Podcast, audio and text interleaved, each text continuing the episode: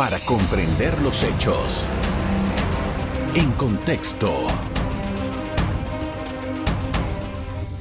Muy buenas noches, sean todos bienvenidos y ahora para comprender las noticias las pondremos en contexto.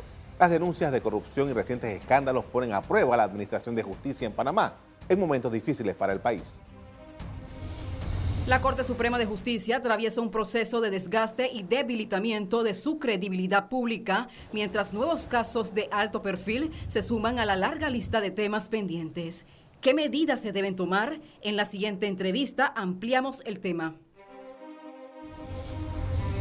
Así es, esta noche vamos a hablar sobre el sistema de justicia. Para ello me acompaña Hernán de León, ex magistrado de la Corte Suprema de Justicia. Buenas noches. Buenas noches. Eh, magistrado, eh, cada cierto tiempo tenemos eh, situaciones complejas con la justicia. Recientemente hemos visto eh, escenarios que eh, nos llaman la atención. Por ejemplo, tenemos tribunales que están revirtiendo decisiones ya tomadas con relación de actos de, de, alto perfil. Estamos viendo que se están dando condenas en casos de alto perfil. Estamos viendo que la justicia está teniendo una, una corresponsalía con otros, otros países que están determinando congelamiento de fondos. Eh, eh, esto que estamos viendo, que la justicia en Panamá a políticos, a personas vinculadas con eh, situaciones políticas, esté tomando estas decisiones, ¿qué, nos, ¿qué mensaje nos está mandando? Bueno, primeramente es una situación, eh, se puede decir, de una interpretación de manera subjetiva o de repente por la ciudadanía, dependiendo de las noticias, o las plataformas que hoy hay hoy día, eh, del impacto que puede tener en un momento dado las decisiones. Es natural que ha habido una situación presumible, yo siempre como abogado debemos hablar de la presunción de inocencia, de actos de, de corrupción, pues que, que, es visible y que en otros países no escapa. Entonces, se ha visto esa situación que usted señala, de repente en otros países han habido condenas, pues ya hay situaciones, sentencias en firme, y aquí como manifiesta que se revierten eh, decisiones que no podemos saberlo porque no estamos inmersos dentro del, del mismo proceso de los expedientes. Cada uno pues sabrá eh, la naturaleza que tiene el mismo. Lo importante es que se le dé la libertad, la independencia que debe tener cada juzgador, cada juez, jueza en tomar sus decisiones. Ya veremos, ahora pues hay una situación eh, ahorita bastante recién, como usted lo señaló, de casos de, de alto perfil, pues y habría que, ver las decisiones, que son procesos largos, porque están dentro del llamado proceso inquisitivo ordinario, que, toma un poco más tiempo que el llamado eh, proceso bajo el sistema penal acusatorio. Ahora, vamos ahí, eh, justamente, magistrado. Nosotros, eh, los niveles de expectativa son muy altos, las personas tienen uh, una idea de que esto se solucione lo más pronto posible, pero los tiempos de la justicia son diferentes. ¿Qué debemos nosotros saber de esos tiempos de la justicia con procesos tan delicados y que cuando se habla de dinero que es del Estado? Claro, la ciudadanía tiene sed de justicia en alguna forma. Yo desde el plano ya de un ciudadano no diría también, es importante que exista la certeza del castigo porque hay un tema, una situación grave de valores en la ciudadanía, desde los chicos, de, desde a nivel escolar, desde el hogar, pues el tema del juega vivo. Entonces hay que dar un ejemplo en alguna forma pero hay que tener claro la ciudadanía que conozca que los procesos, eh, algunos son lentos en la investigación, lo que le estaba diciendo del sistema ordinario, uh -huh. como son el proceso llamado actual del eh, llamado de Odebrecht, igual que otros, porque eh, en ese sistema ordinario pues caben apelaciones, pueden caber casación, o sea, es un poco más extenso que el mismo sistema penal acusatorio. Entonces, eh, la gente de repente tiene la, la impresión quiere condena rápido en alguna forma. Es, esa es una situación que la ciudadanía debe comprender, pues, como dice usted, los tiempos de la justicia. Ahora, para un juzgador, usted ha sido juzgador, 10 años magistrado en la Corte, pero también trabajó en otros tribunales dentro de la Corte Superior, del órgano judicial. Para un juzgador, este tipo de casos, con este nivel y con las personas que están señaladas, ¿qué significa para ellos?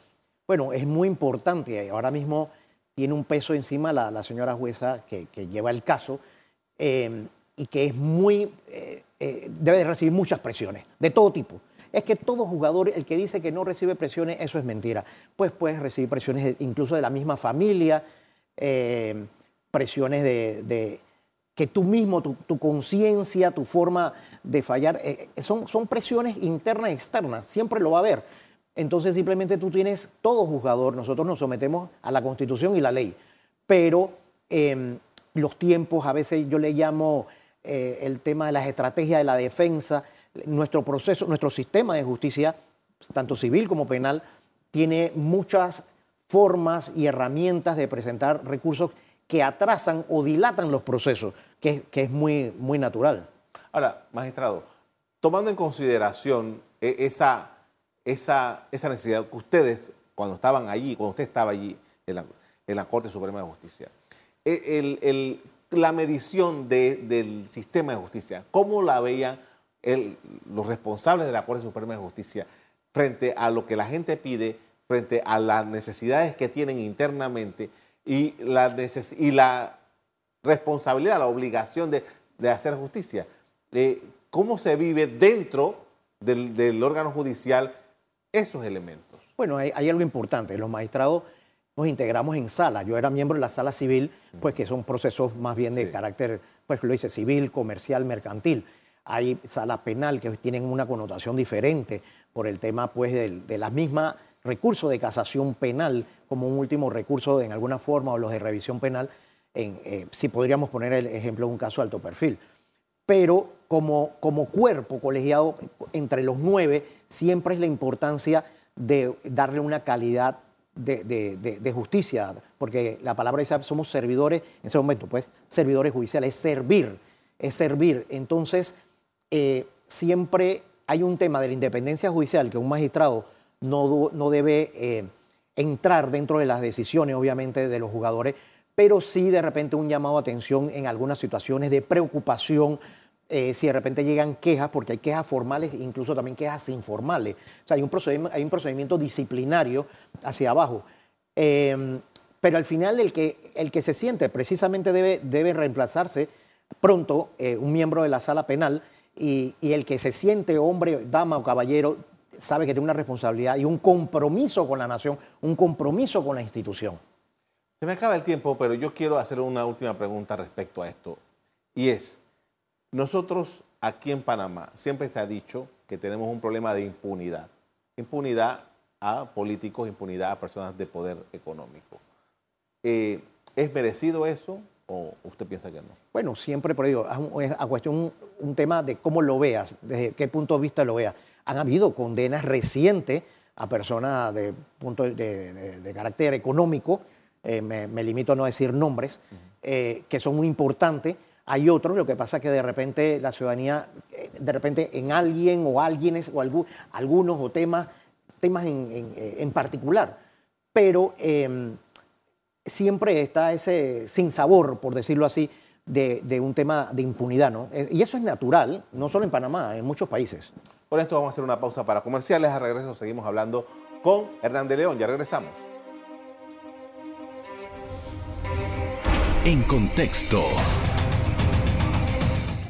Estamos de regreso, hablamos con Hernán de León, ex magistrado de la Corte Suprema de Justicia, y quería preguntarle en este apartado, eh, mucho se discute acerca de las necesidades que tiene el sistema de justicia.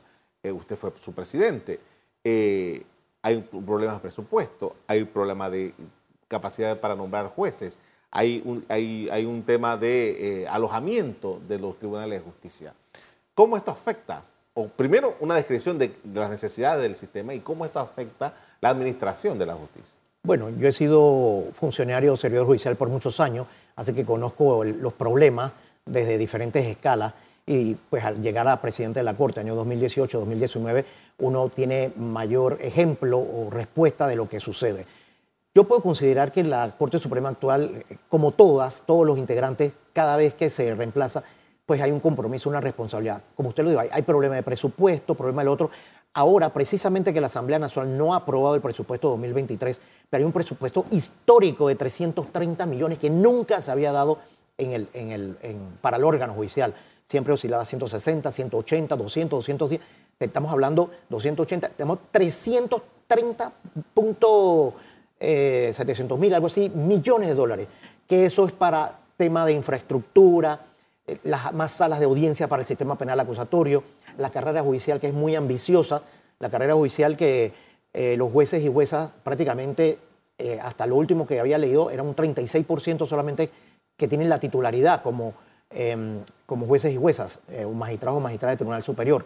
Entonces es muy ambicioso em, el Pleno de la Corte, su señora magistrada presidenta actual y toda la, la Junta Directiva, pues que esto sigue lo que se llama un pay plan estratégico institucional que no es como que llega un presidente y cambia de la Corte, sino que es a largo plazo, mediano largo plazo, en la cual cada presidente, cada junta directiva que llegue, pues siga el plan de estrategia institucional eh, para que tenga calidad, para que tenga eh, un mejor servicio a la ciudadanía, la Administración de Justicia. Una vez vi una noticia, que, una entrevista que le hacían, decía que hacía falta jueces en Panamá.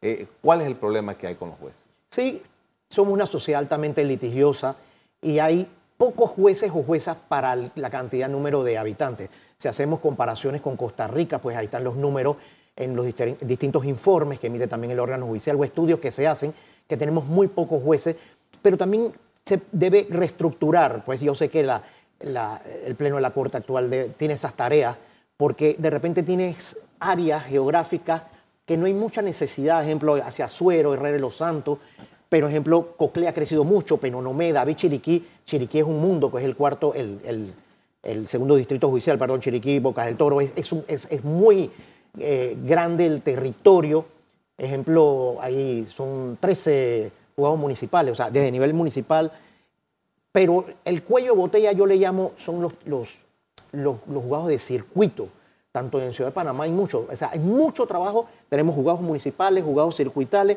tribunales superiores y Corte Suprema. Entonces, a nivel circuital, para mí ahí hay que aumentar el número de, jueces. Y se ha ido aumentando, claro, eso cada vez que se, que se crea un nuevo tribunal, eso requiere el personal, el presupuesto, la instalación, mucho dinero. En, en Chorrera, ejemplo, unos años atrás se necesitaba un segundo juzgado seccional de familia. Hay muchos problemas de violencia doméstica, problemas eh, de, familia y se creó otro que fue importante para San Miguelito, que sigue creciendo. O sea, hay situaciones dependiendo, un Colón, uno más, uno menos. Ahora, usted dice, bueno, ahora esta, esta nueva administración va a tener una, un presupuesto de 300 y pico millones de dólares. ¿Es todavía, se queda corto o es suficiente para las necesidades que tiene? Lo, más probable es que pueda que se quede corto, pero 330 es ambicioso, es histórico, es muy bueno para darle frente y pese a la pandemia, que te hayan asignado un presupuesto de esta naturaleza es una maravilla, porque al final hay que ver que el, Poder Judicial no, no, genera, no genera riquezas. En alguna forma, pues la, Asamblea, el órgano legislativo, pues es un órgano eh, político por excelencia y el órgano... Eh, eh, ejecutivo, pues que genera ingresos en alguna forma a través de sus entidades autónomas, semiautónomas, que pueden como em, la misma Dirección General de Ingresos para recoger tributos, entre comillas, ¿no? Pero el órgano judicial simplemente es un poder de resolver el conflicto social.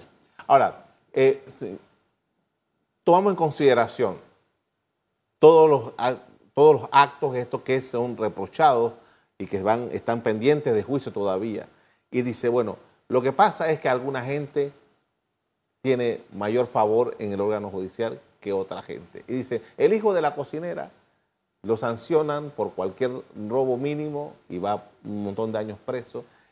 La persona que tiene recursos, la persona que es un político notorio, no tiene la misma, eh, la, mismo, la misma forma de, en el órgano judicial. ¿Eso es, eso es justo? ¿Es, real lo que sucede? Claro que no, claro que no. Siempre, además, a veces una situación, una, un solo caso puede dañar el trabajo del universo de casos que hacen con mucho ahínco y trabajo y mística mucho, todos los jueces y juezas, casi los 6.000 servidores judiciales pues, que tiene el Poder Judicial. Pero hay casos que yo me limito a nombre de, de altas personas que su hijo o alguien están en una situación, en un proceso y, quisiera de repente tener un acceso de que le den un trato favorable o mejor, y, no es así, no es así. Está, al final es un tema que también hay abogados y abogadas que son muy buenos y utilizan sus herramientas legales para, para la mejor forma de defender a su cliente, pero también hay situaciones que de repente en materia penal, porque muchas cosas se enfocan desde el tema penal. Solamente, Yo sí. fui magistrado de sala civil. Que también muchos problemas. Más, en el problema civil es más de, tema de, de atraso de los procesos. Pero en el penal eh, hay que ver también el tema de la investigación. Si de repente el Ministerio Público tiene una investigación deficiente, pues el juez no le queda otra que emitir un fallo a favor del sindicado o la persona que se le está imputando cargo o que se le está investigando. Entonces, también hay que ver desde ese punto de vista. O sea, que a veces hay gente, la, ciudadanía a veces se confunde que Ministerio Público y órganos judiciales es lo mismo. Claro, a través de, de la docencia y con ahora que se ha dado de forma pasada, televisada, al- algunos juicios de esta situación, la gente puede ya tener una mayor apreciación o conocimiento de docencia que el Ministerio Público es una cosa, con una cabeza, que es un procurador general de la nación, y que el órgano judicial es otra situación, ¿no? Que cada uno tiene sus roles. Vamos a analizar eso en el, en el bloque que viene. Vamos a hacer una pausa. Al volver seguimos hablando sobre el sistema de justicia en Panamá. Ya regresamos. En contexto. Estamos de regreso con Hernán de León, ex magistrado de la Corte Suprema de Justicia. Estamos analizando el sistema de justicia de Panamá y usted estaba haciendo una, una observación acerca de la diferencia entre el Ministerio Público y el órgano judicial. Y entran en conflicto a veces en los tribunales porque hay, hay- jueces que le reclaman a los fiscales eh, con los documentos que presenta, etcétera. Ahora bien, mi pregunta es, ambos, o como quiera que sea, están instituidos para, per- para perseguir y para encontrar eh, o de- determinar las situaciones delictivas. Porque el proceso penal es quizás lo que más está a la mano, lo que más vemos, como usted ef- efectivamente estaba explicando hace un rato. Pero, magistrado, nosotros, eh, la sensación esa de que la justicia panameña eh, no es efectiva, eh, ¿de dónde, dónde cojea? ¿Qué es lo que, eh, lo que nos hace llegar a esa conclusión? Bueno, se hacen estudios, se hacen. No hay que hacer un experto, hacer una consultoría, de repente, ¿dónde hay? Hay varias situaciones. Uno, eh, que yo lo, sufrí, porque me aculpa en alguna forma, un tema de estrategia comunicacional. Ahora, pues, eh, yo veo que ha aumentado el tema de, la, del- de llegar al, al- universo en las cuentas de redes sociales, porque es como le dije eh, anteriormente, de repente una sola mala noticia, una mala decisión en alguna forma empaña el trabajo de los cientos, los miles de servidores judiciales y los jueces de los jueces a nivel nacional. Entonces, es un tema de estrategia comunicacional que se ha ido mejorando poco a poco. Eh, pues el pleno actual de la Corte, su magistrada presidenta, su junta directiva, su magistrado vicepresidente, eh, veo que han hecho pues una reingeniería, un cambio en el tema comunicacional, que eso es importante, ¿no? Pero siempre es bueno ir llevándolo. Por eso es un tema de, yo digo, un poco subjetivo, dependiendo, pero sí, hay que seguir trabajando. Esto no se va a resolver de la noche a la mañana, de que, ah, es- ahora sí la Corte, o el órgano, porque hablan la Corte, o el Sí. esto es bueno o esto es malo. Incluso a veces hay una, una decisión que no le guste a la ciudadanía en cualquier parte del país, pero se lo achacan a la Corte. Entonces, como decía, también el Ministerio Público, pues, hay un rol, porque los dos están dentro de un título precisamente constitucional que se denomina la Administración de Justicia. Ambas instituciones, un poder del Estado y el Ministerio Público, están comprometidos con resolver el conflicto social. Y si lo vemos desde el punto de vista penal, es eso, de que exista certeza del castigo. Pero también el Ministerio Público debe fortalecer eh, su carrera. No tienen una carrera. Al órgano judicial le achacan que los jueces que no están en carrera judicial y al Ministerio Público no le dicen nada. Porque puede existir un procurador o una procuradora que en un momento dado me mires mal y se va el fiscal. Entonces, eso es algo que también hay un tema de carrera de instrucción que le llaman, que debe implementarse y fortalecerse. Le achacan mucho al, órgano judicial, pero no al Ministerio Público, cuando hay deficiencia de las investigaciones. Ahora, magistrado, una pregunta, ya que usted se fue por ahí. ¿Cuán, yo como ciudadano, por qué una persona, un juez en carrera o, o en, en- en- sin carrera es más o menos, es mejor o es peor? ¿Por qué? Bueno, no es que me Ya le digo, hay unos servidores judiciales que están en carrera, pero, pero bajo la carrera, bajo el ordenamiento que existía desde, los, desde el año 1992, que era bajo un acuerdo de la Corte. Ahora hay una ley de 2015, mucho más fuerte, que para actualmente solamente dos servidores judiciales, dos magistrados del Tribunal Superior han entrado bajo la ley 2015 de la ley 53 de lo que es carrera judicial. En las tablas, que es el juez Eduardo Barba, era jueza, ahora magistrado del Tribunal Superior, y la que era jueza también en, en las tablas, Ariadne García, en Panamá, aquí en Ciudad Capital, bajo el nuevo parámetro o esquema que es más difícil, que son cinco fases desde presentación de documento, lo que le llaman examen de oposición, como le llaman en España, exámenes orales, exámenes escritos, exámenes psicológicos, entrevista con la comunidad nominadora, es mucho más difícil. Em, desde que estaba mi, persona como presidente, tuvo, después vino el magistrado Luis Ramón Fábrega como presidente, se abrieron a concurso, eso es un proceso largo y ahora la actual magistrada presidenta, la magistrada María Eugenia López Arias, eh, se han abierto muchos, varios concursos judiciales que deben entrar dentro del esquema este novedoso eh, que es muy estricto. Y eso no significa que sea más o menos cuestión, una cuestión de persona. Puede ser que exista un juez bajo la nueva carrera judicial y, y bueno, para eso existirá el proceso disciplinario, existirá todo eso. O sea, es un poco más complejo. No podemos todavía hablar de eso porque, ya le digo, solamente dos servidores judiciales han entrado ya en firme bajo el nuevo, el nuevo régimen de la carrera judicial. Eh, ha habido casos de corrupción, han habido señalamientos de casos, más bien señalamientos. Hay un caso mm, que hay eh, eh, sentencia en relación a caso de venta de, fallo. ¿Cómo el órgano judicial ve estos asuntos? No solamente fallo, de muchas situaciones el magistrado Ayú Prado, que está ya por salir en su momento de presidente, él personalmente presentó denuncias penales.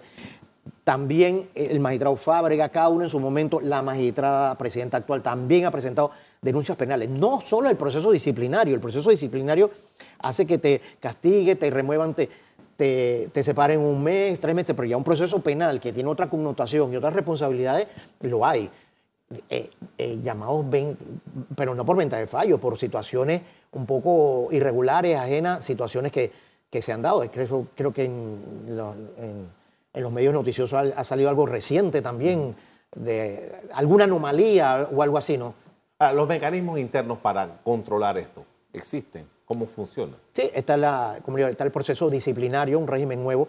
Eso es también algo que está eh, todavía atrasado, se declaró en desierto el llamado Tribunal em, de Integridad y Transparencia, donde van a existir magistrados o magistradas que van a resolver los procesos disciplinarios, debe ir un defensor público y, em, un fiscal, un investigador del, dentro del régimen interno. Pero se abrió concurso, se declaró desierto, así que eh, hay un atraso en, ese, en la creación, la implementación del Tribunal de Integridad y Transparencia. Y eso me, trae a mí de vuelta el todo lo que se habló desde ya 2005, 2006, por allá, con la, el Pacto de Estado por la Justicia. Hay varias de las cosas que hemos estado hablando aquí, ah, fueron, están en un documento ahí, pero todavía hay cosas pendientes por realizar ahí. Claro, el Pacto de Estado por la Justicia fue importante, em, pero ha ido, como digo, paso a paso. Primero, el tema, el escollo era el, el presupuesto. En ese momento era o escogías el sistema penal acusatorio o escogías la carrera judicial. Entonces, en alguna, poquito a poquito, por ahí estamos viendo cambios. Ya le digo, es que esto es un, es, algo muy complejo. A alguien es fácil decir, tengo la varita mágica y lo resuelvo. Es muy complejo. Eh, yo estoy muy positivo eh, de que los integrantes del, del, Pleno de la Corte, todos en su momento, han dado su grano de arena. Y no solo hablan del Pleno de la Corte, es que es todo, esto es un componente, esto es un equipo de todo el órgano judicial. Cada uno yo creo que hay cantidades de jueces que dan su tiempo valioso, eh, sin pago alguno, en ser capacitadores en la llamada escuela judicial, que es el Instituto Superior de la Judicatura, en dar capacitaciones, en las mejoras, eh, en, elaborar los planes, eh, todo esto de estudio, sin nada. Cualquiera diría, yo no voy a meterme a esto porque yo me cobro mi salario y hasta aquí es lo mío. Pero hay muchos servidores judiciales comprometidos por el mejoramiento de la Administración de Justicia. Esta corte en particular que tenemos ahora y que se va a dar un cambio en los próximos meses, es una corte donde la mayoría de los magistrados han sido servidores judiciales por largo tiempo. ¿Esto qué significa? ¿Cómo lo ve usted? Importante porque al final el que ha sido servidor judicial pues tiene una mística de trabajo, como usted lo señaló. Está la, propia magistrada presidenta, tenemos, el, tenemos la, eh, eh, la magistrada que me reemplazó, Miriam Chen. Eh, otros son académicos como la, magistrada Che Estanciola. Em, los, suplentes de, ya por, a nivel constitucional tienen que ser de la carrera judicial. Es decir, hay un compromiso. Todos quisieran, pero usted no se imagina la cantidad de trabajo. Lo que pasa es que es fácil decir, la gente es muy dada a criticar. Y si tienen una red social, nada más con los deditos, escriben una cuenta y, es muy fácil. Yo siempre digo, es fácil criticar, difícil construir. Siempre es así. Pero si uno mira a otros países, comparar población versus las situaciones, estamos bastante bien en comparación a otros países. Claro, ejemplo, Costa Rica, que tiene una población bastante de 5 millones de habitantes, tiene muchos más jueces, muchos más jueces y juezas que nosotros, y más presupuesto. Entonces, nosotros tenemos que mirar hacia ese camino. Em, y al final hay, un compromiso. Es que independientemente si no eres servidor judicial y te sientas en el pleno de la corte, sabes, por lo menos, el que tenga que reemplazar ahora, el que entra a magistrado sala penal, el, el magistrado magistrada que se siente, sabe que tiene un compromiso institucional de nación. Agradezco mucho por habernos acompañado esta noche, muy amable. Gracias a ustedes. A usted también quiero agradecerle que nos hayan puesto atención para hablar sobre el tema de la justicia. Como siempre los invito a mantener la sintonía de EcoTV. Buenas noches. Para comprender los hechos. En contexto. Revive este programa entrando al canal 1 de BOD de Tigo.